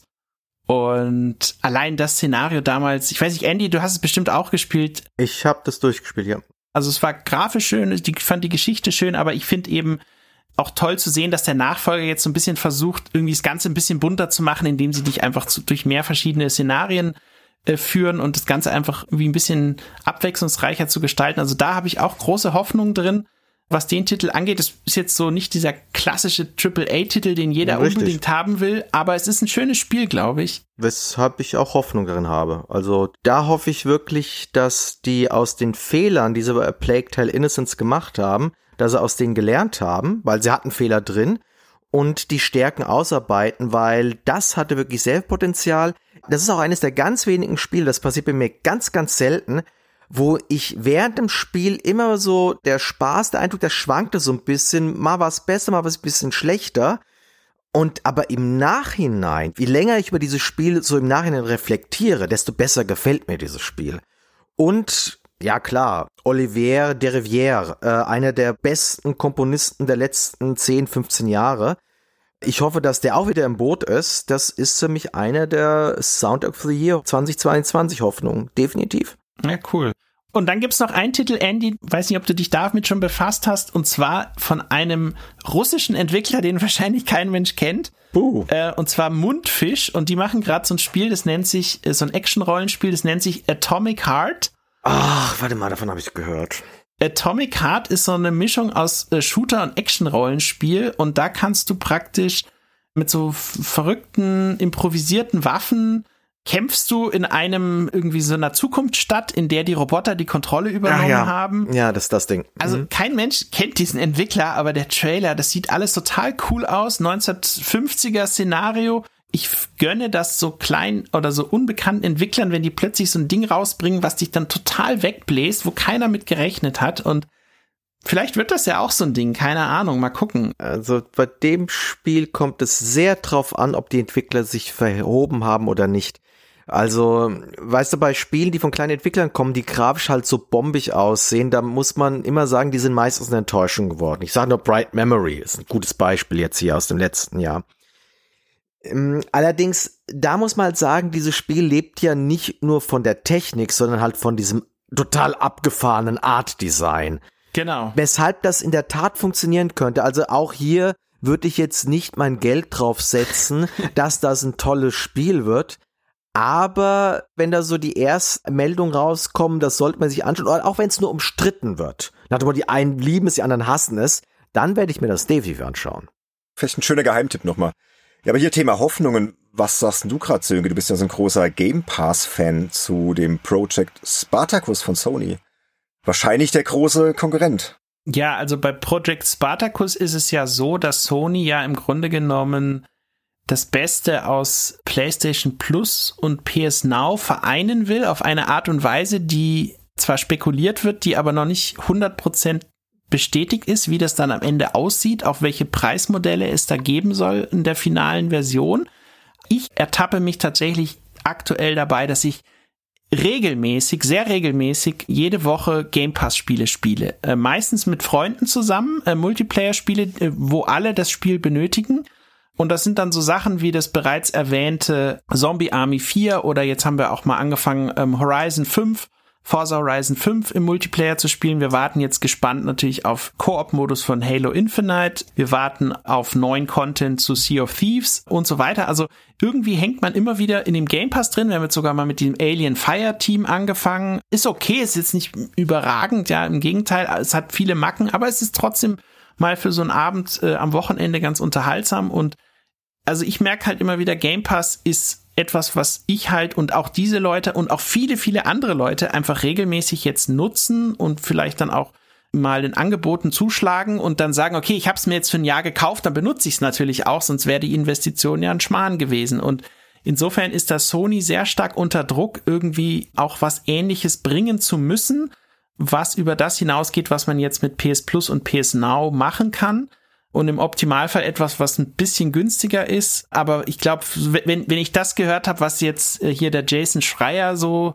in die Welt setzt, dann will ja Sony keine First-Party-Spiele direkt ab Tag eins, also zumindest nicht die ganz großen Sachen wie so neues God of War oder äh, Horizon oder wie auch immer da direkt ähm, mit freischalten, was ja bei Microsoft das große zugkräftige Argument ist, ja. Und ich weiß nicht genau, Microsoft, äh, glaube ich, zahlt in vielen Punkten da auch drauf. Es würde mich eh mal interessieren, wie die Entwickler dahinter beteiligt an den verschiedenen Sachen werden, ja. Ich weiß nicht, Andy, du schmunzelst im Hintergrund, bist scheinbar nicht so der Game Pass-Fan. Och, also ich sag mal so, ich habe jetzt auch mal für einen Euro mal drei Monate mir gegeben, weil ich mir dachte, ja, okay, warum nicht? Ich sehe das halt immer noch skeptisch. Also was ich so gehört habe, da muss ich Microsoft klar sofort in Schutz nehmen, die Entwickler scheinen ganz gut damit zu verdienen sogar, weil Microsoft denen gut Geld gibt.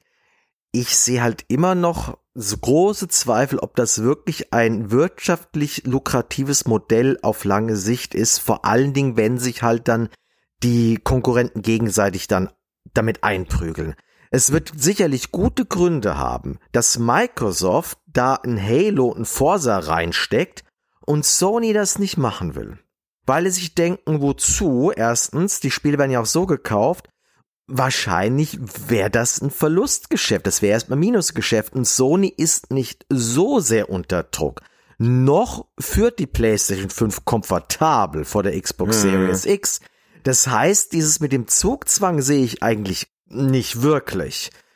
Was halt eben auch weiterhin äh, mich zweifeln lässt, man sieht ja eben, wie die Film- und Serien-Streaming-Dienste am Straucheln sind. Jetzt, wo jetzt hier ganz viele Player weltweit wohlgemerkt auf dem Markt sind. Und man dort merkt, na ja, wenn da jeder ein Stückchen Kuchen abhaben will, dann könnte es eng werden, weil nicht jeder sich diese ganzen Abo-Service leisten kann. Und letztendlich scheint das Abo-Service aber nur dann zu funktionieren, wenn es in einer riesigen Masse auch genutzt wird. Und jetzt kommt noch hinzu, dass wir von Spielen und nicht von Filmen und Serien reden. Oder von Podcasts. Und das wäre jetzt auch noch ein Thema, was ich übrigens noch ansprechen wollte. Also auch die Branche an sich, der Spieljournalismus an sich, ne? Auch wir hier bei Games Insider, ne? Dass immer mehr halt Richtung Bezahl-Content geht und Abo-Systeme. Wir machen das ja auch hier mit Patreon Steady und so. Wie schaut ihr denn da auf 2022? Auch mal jetzt als Podcaster, als Spieljournalisten. Das hätte mich jetzt noch interessiert. Weil wir die ganze Zeit über Spiele sprechen, die Branche. Aber wie gesagt, es gibt jetzt auch viele neue Konkurrenten hier im Podcast-Segment. Was heißt Konkurrenten? Ich nenne es jetzt einfach mal Kollegen. Das sind ja nicht wirklich Konkurrenten, sondern es gibt auch mehr. Es gibt eine riesen Vielfalt mittlerweile. Es gibt jetzt dieses wasted.de. Es gibt Spielvertiefung vom Jörg Leubel. Es kommt bald eine Sonderausgabe der G raus. Übrigens auch ein spannendes Podcast-Thema. Gell, Andy? Und wie denkt ihr darüber, so über diese Vielfalt und auch über diese Bereitschaft für Inhalte zu bezahlen und ja auch für euch perspektivisch im Job? Ja, also ich find's toll, dass generell ja schon zu merken ist, dass eine immer größere Bereitschaft auch seitens der Community und der Fans und der Leser und Zuhörer und Zuschauer, wie auch immer, je nach Medium, da ist für diesen Content zu zahlen. Ich kann aber auch nachvollziehen, wenn Leute sagen, okay, ich habe halt ein Budget X, das will ich dafür ausgeben und jetzt habe ich aber so viel Auswahl und dann probiere ich halt mal das, dann probiere ich mal das und probiere ich mal das und dann schaue ich mal, was die so machen. Und vielleicht lande ich am Ende dann da, wo ich angefangen habe oder die mich darüber informiert haben oder wie auch immer, ja. Also das macht es für die, die dann den Content erschaffen, natürlich nicht leicht, wenn da immer wieder Wechsel stattfinden, aber äh, ich finde es generell gut, dass die Leute bereit sind, diese Arbeit, die da reinfließt, monetär zu honorieren, sag ich mal. Aber klar, es entsteht natürlich ein, ein, größerer Konkurrenzkampf, auf den natürlich dann auch wiederum die größeren Portale in irgendeiner Form reagieren müssen, wenn vielleicht sogar so ein kleiner Player dann irgendwie eine Marktlücke findet zu irgendeinem Thema, die noch nicht so abgedeckt war und da plötzlich voll durchstartet. Also ich habe zum Beispiel jetzt gesehen, dass hier auf wasted.de auch hier mein ehemaliger Kollege Michael Förtsch jetzt einen coolen Artikel geschrieben hat und da auch immer wieder Autoren, die bei 4Players waren und so weiter auftauchen. Also ich glaube, wasted.de, die haben auch eine schöne Content-Frequenz, so jeden Tag einen großen Artikel zu irgendeinem verrückten Thema. Also es lohnt sich auf jeden Fall da mal reinzuschauen und ich spreche jetzt da nur von der Lesevariante. Ich rede gar nicht von dem, was sie so podcastmäßig oder so machen. Ja, ja genau, aber das ist ja nur ein Angebot. Dann hast du aber jetzt gerade im Podcast-Segment, du hast Stay Forever, du hast The Pod, die alten Großen. Du hast jetzt hier Paul Kautz, Game Not Over, macht jetzt auch hauptberuflich Podcast. Du hast den Dom Shot mit OK Cool. Du hast uns, um es jetzt einfach mal in, in einem Atemzug zu nennen, äh, Insat Moin, die ganz äh, alteingesessen, die Spieleveteran und es wird irgendwie immer mehr gefühlt, ne? Hm. Es gibt ja noch viele andere, ich habe jetzt gar nicht alle aufgezählt, um Gottes Willen, will jetzt keinen unter den Tisch fallen lassen. Plus diese neuen Projekte, Wasted, Spielvertiefung. Also es besteht auch nicht die Gefahr, dass wir uns da alle gegenseitig was vom Kuchen wegnehmen und dann am Schluss dann doch nur drei, vier übrig bleiben. Ich weiß es nicht. Es gibt ja auch viele Leute, die dieses ganze Podcast-Thema gerade erst anfangen für sich zu entdecken. Wenn ich zum Beispiel so mit den Leuten, mit denen ich Multiplayer spiele, spiele, die, die hören keine Gaming-Podcasts. Die sind aber Gamer und mögen das und mhm. vielleicht fangen sie auch mal irgendwann an, Podcasts zu hören. Ich krieg aber auch manchmal von Leuten jetzt hier privat irgendwie Nachrichten geschickt, so hey, Sönke, lang nicht mehr gesprochen. Ich habe dich vor kurzem in diesem Podcast gehört über mhm. das und das Thema so, äh, fand ich total cool und so irgendwie überhaupt nicht mit gerechnet, dass jetzt da so von der Person, mit der ich ewig nicht gesprochen habe, so eine Nachricht kommt, aber freut mich natürlich. Also ich glaube schon, dass da auch immer wieder neue Leute dazukommen. Also insofern glaube ich nicht, dass sie sich so viel gegenseitig wegnehmen, vor allem dann nicht, wenn so jeder so sein Spezialthema findet. Und bei mhm. uns sind es ja auch das, was du ja jetzt Gott sei Dank noch erwähnt hast, nämlich diese ganze Spielejournalismus, Blick auf die Industrie, auf das, was wir machen und so weiter, ja. Also du siehst da noch Wachstumspotenzial und auf jeden Fall, ja. Blickst du optimistisch ins neue Jahr. Ja, Auftragslage bei euch aktuell? Also ich kann bis Februar keine neuen Artikel mehr annehmen. Wie? Das sagst du mir jetzt am 10. Januar. ja, Super. Also, bei dir mache ich natürlich schon eine Ausnahme, aber. Ah, okay. Kannst mir ein bisschen was geben. Ich habe noch nicht so viel. Okay, da, reden wir gleich am Podcast noch. Und ich habe jetzt auch mit äh, playcentral.de ähm, sind zwei sehr nette Kollegen dort einen neuen Kunden äh, dazu bekommen, bin ich mal sehr gespannt. Die haben auch gleich so das Thema VG Wort angesprochen von mehr oder weniger von sich aus. Das fand ich auch sehr sympathisch. Also PlayCentral.de, von denen habe ich eine Release-Liste die ganze Zeit offen. Das ist ja lustig. Die machen irgendwie so alles. Also die machen nicht nur Spiele, die sprechen auch über Tech, die sprechen über Animes, über ja, irgendwelche aktuellen Angebote, die vielleicht Leute interessieren könnten. Also klar, sie orientieren sich auch so ein bisschen nach dem, was einfach sich gerade gut klickt, aber das ist ja auch absolut berechtigt, wenn man dann irgendwie das Portal dadurch gut am Laufen halten kann. Also ich, ich bin gespannt, ich freue mich auf die Zusammenarbeit, was da so kommt. Und da sie sich auch für VR interessieren, ist dann natürlich nochmal ein, ein wichtiges Thema. Und ich freue mich natürlich auch, dass die Kollegen von der M-Games weiter standhaft ihre Position im Markt behaupten. Das finde ich ganz klasse. Also wenn man so eine M-Games-Ausgabe durchblättert, was da für Spiele mhm. getestet werden, die werden auf keinem anderen Portal so in der Fülle getestet. Ja? Also Weshalb die auch noch meines Erachtens existieren. Das war von Anfang an klar, was heißt von Anfang, aber es wurde mir schon so vor zehn Jahren, wurde mir schon gerade im Printmagazin-Bereich gesagt, es wird sehr viel sterben und am Schluss werden ein paar übrig bleiben, aber die werden richtig lange bleiben und die werden relativ sicher bleiben und die M-Games gehört dazu weil die ihre Nische hat und weil auch das Maniac Forum, da sind ja die ganz alteingesessenen. Es ist das einzige Magazin, was auch ich noch abonniert habe. Alles andere abonniere ich nicht mehr. Ja, sie sind halt auch noch mal ein Tick freakiger, würde ich einfach sagen. Und weil, wie Sönke es schon sagte, die schreiben über Sachen, die ich sonst nirgendwo in dieser Form zu lesen bekomme. Auch nicht im Internet so ohne, weil, außer wenn ich natürlich tausend Stunden lang recherchiere oder sowas, ja. ja und die kennen die Leute von Digital Foundry ziemlich gut und schicken sich teilweise sogar Hardware hin und her. Das ist super Kooperation, ja klar. Absolut klar. Cool, ja. Das ist doch schön. Und Andy, du hast auch genug zu tun, weil du gerade schon durchblicken hast lassen. Ja, schick mal rüber. Momentan habe ich noch nicht so viel zu tun, um ehrlich zu sein, aber das ist eigentlich bei mir normal. Ich habe ja so einen gewissen anderen Blick auf diese Branche als ihr, weil ich ja nicht im Printbereich angefangen. Ich habe ja nur im Online, also praktisch nur im Online-Bereich gearbeitet als Freelancer und habe ähm, Stück für Stück mich hochgearbeitet eigentlich immer in den meisten Jahren eher mehr als weniger als davor verdient oder zumindest gleich viel. Das heißt, ich habe nicht diese krassen Einbrüche, von denen ihr halt eben immer erzählt gehabt. Und ja, das mache ich halt, indem ich halt mein eigenes Ding durchziehe. Ich weiß, in dem Jahr brauche ich so und so viel Kohle, also muss ich so und so viele Aufträge beischaffen und ich habe ja noch einen relativ lukrativen Zweitjob, der funktioniert auch super und das klappt halt alles. Und der Nachhilfelehrer? Der Nachhilfelehrer, genau. Und bevor jetzt ja. hier die Künstlersozialkasse mir anklingelt, es ist im Freibetrag drin, keine Angst. keine Angst, es ist drin. Und was den Podcast jetzt anbelangt, das habe ich aber auch von Anfang an, weiß ich, ob ich es dir jetzt mal im Podcast live gesagt habe, aber ich habe es dir, Benedikt, gesagt und Sönke weiß es, glaube ich, auch. Ich habe diesen Podcast nie des Geldes wegen gemacht. Ich habe den immer nur gemacht, damit ich endlich mal eine höhere Reichweite bekomme, weil das ist schon so etwas, was mich ein bisschen aufregt.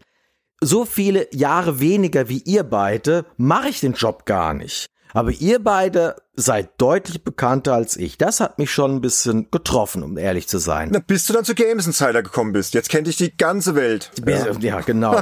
bis ich zu Games Insider gekommen bin. Games Insider hat in dieser Hinsicht mir einen guten Dienst erwiesen. Ja, ist doch aber toll. Also, und ich finde, Andy, du hast dieses ganze Format, was wir hier machen, mit deinem Fachwissen so unglaublich bereichert. Also, das muss man wirklich mal Definitiv. sagen. Definitiv. Ja. Ich kenne aus der Branche, mal abgesehen von Michael Förtsch, den ich auch schon mehrfach erwähnt habe und weiterhin sehr schätze als Autor und als Freund auch, aber ich kenne sonst niemanden, der so viele Spiele so gut kennt wie du. Ich kenne niemanden anderen. Ist wirklich, auch von den ganzen Magazinen hängt natürlich damit zusammen, dass wir natürlich jetzt regelmäßig Kontakt haben und du zu allen möglichen Fragen und Themen dann deine Meinung auspackst, logischerweise, ja.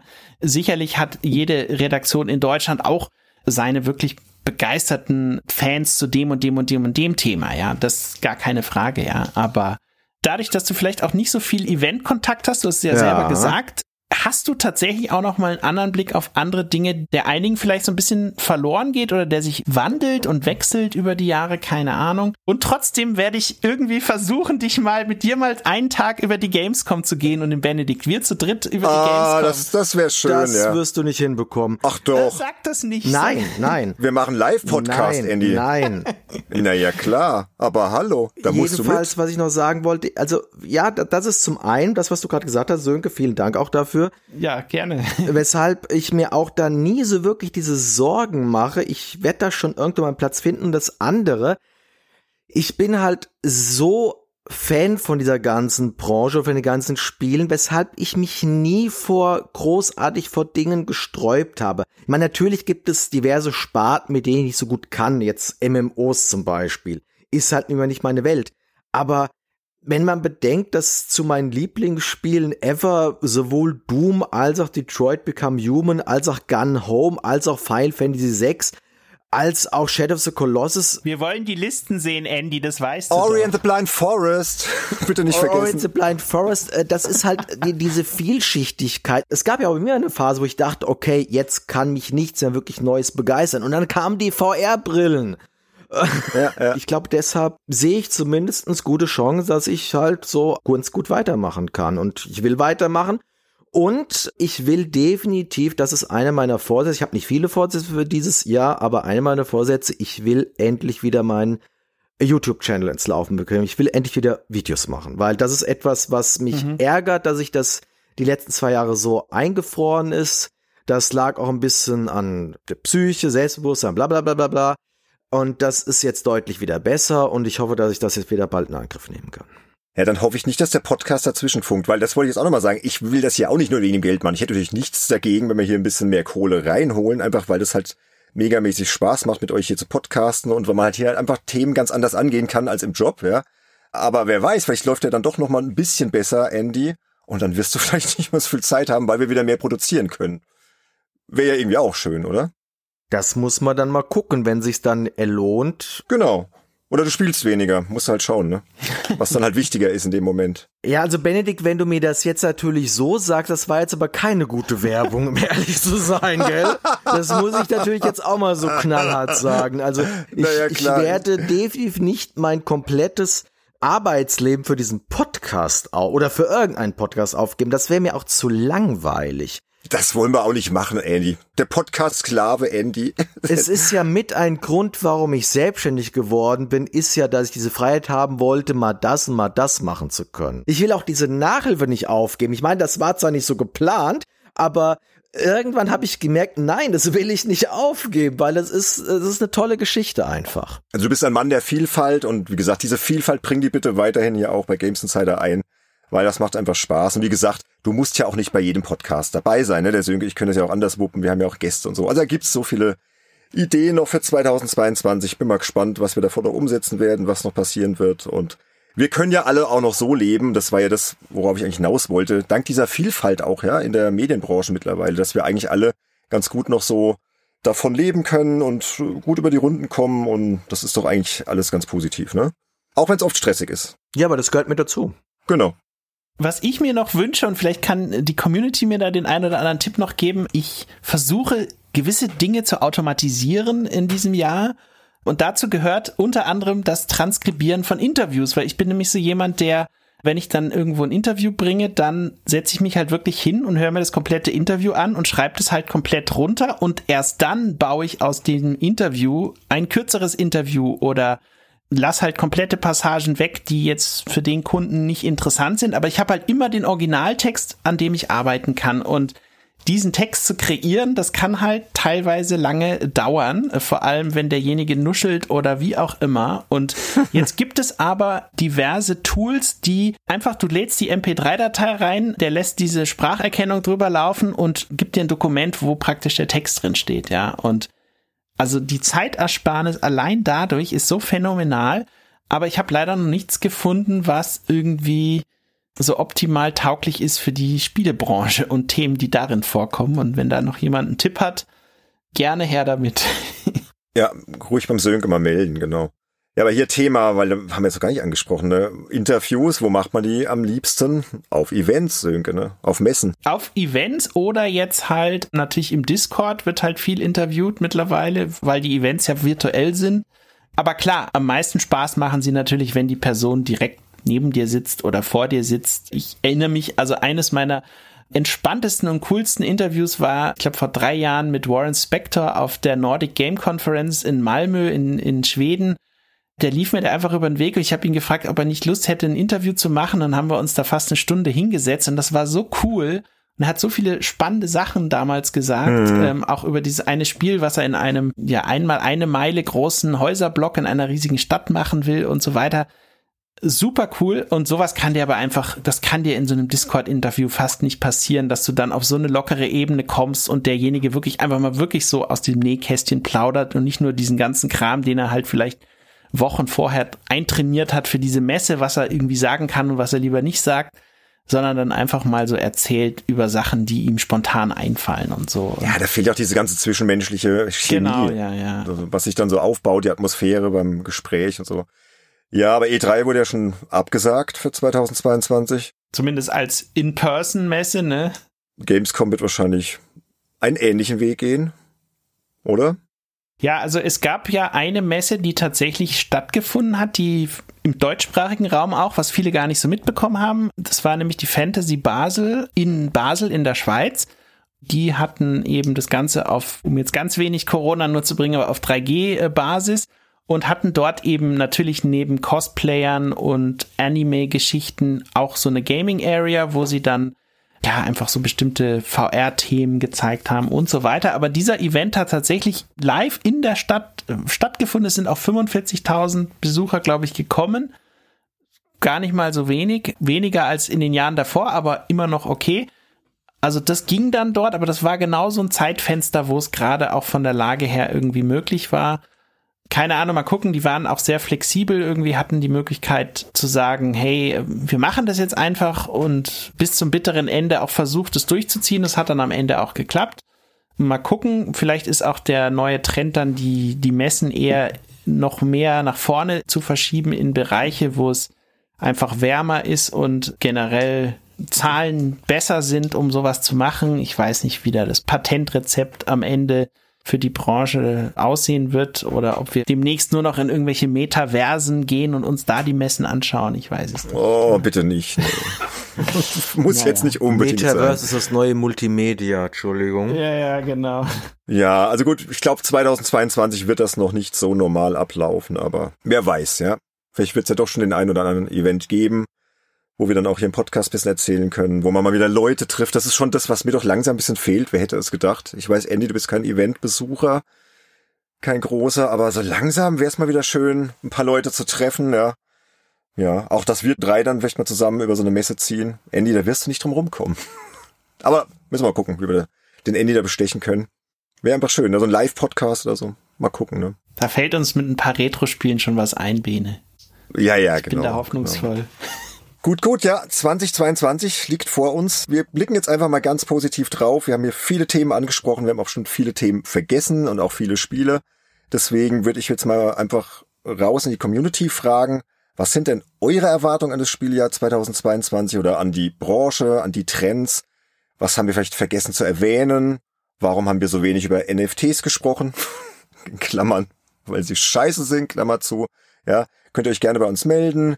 Ihr kennt ja mittlerweile unsere Webseite www.spielejournalist.de. Ihr kennt hoffentlich unsere Social Media Kanäle auf Twitter, auf Instagram, auf Facebook oder kommt direkt auf unseren Discord-Server. Jo, und jetzt fehlt nur noch eines, nämlich unsere lieben, treuen Hörerinnen und Hörer, die uns auf Patreon und Steady ab der 9-Euro-Klasse einflussreicher Insider unterstützen. Und wer wird das mal wieder vorlesen? Natürlich unser Sönke. Ja, also Stand 10. Januar 2022 sind das folgende von uns sehr geschätzte Personen, nämlich zunächst in der Super Insider Klasse der Toni Petzold, der S. Paul, Thomas Jeising, Pascal Turin und Sascha Kruse. Vielen Dank an euch, genauso wie natürlich die spendablen Insider Marcel Häseler und Falkener. Und dann haben wir noch die einflussreichen Insider ab der 9-Euro-Klasse. Das sind der Berthold Meyer, Telespieltumult, The Dudelino, Christian Wilken, Matthias Peitz, Sebastian Essner, Nick Stabel, Sebastian Hamers und Tim Hildebrand. Vielen Dank an euch und natürlich auch an alle anderen aus kleineren Unterstützerklassen, dass ihr dabei seid. Und ja, der Benedikt äh, hat jetzt für euch noch einen kleinen Hinweis auf die kommenden Folgen und ich äh, übergebe mal an dich, Bene, was du da noch an Updates für uns hast. Genau, im Januar gibt's ja noch zwei weitere Games Insider Folgen, Nummer 46 und Nummer 47. Jetzt mal wieder beim Thema Paywall, die kommen exklusiv für unsere Unterstützerinnen und Unterstützer bei Patreon, bei Steady oder auch Abonnenten bei Apple Premium Podcasts und die werden an den Freitagen wie gewohnt erscheinen am 21. Januar und am 28. Januar und ich kann nur so viel sagen, da haben wir ein bisschen was Neues, bisschen was Altes und ja, lasst euch überraschen. Auf jeden Fall ein cooler Mix Und wenn ihr da mal reinhören wollt, mal wissen wollt, was verpasse ich da eigentlich, wir werden künftig auf unserer Webseite so 15-minütige Hörproben der Unterstützerepisoden reinpacken, kann man kurz mal reinhören und sich da mal ein Bild von machen. Und die nächste Folge im offenen Feed erscheint dann am Freitag, den 11. Februar 2022. Und dann sind wir damit auch schon durch für heute. Andy Sönke war wie immer sehr schön, hat Spaß gemacht, hat Lust auf dieses neue Jahr gemacht, hat Lust auf viele neue Folgen gemacht. Bin gespannt, was noch alles passiert. Macht's gut, ne? Alles Gute, macht's gut. Ja, ciao. Ciao, ciao.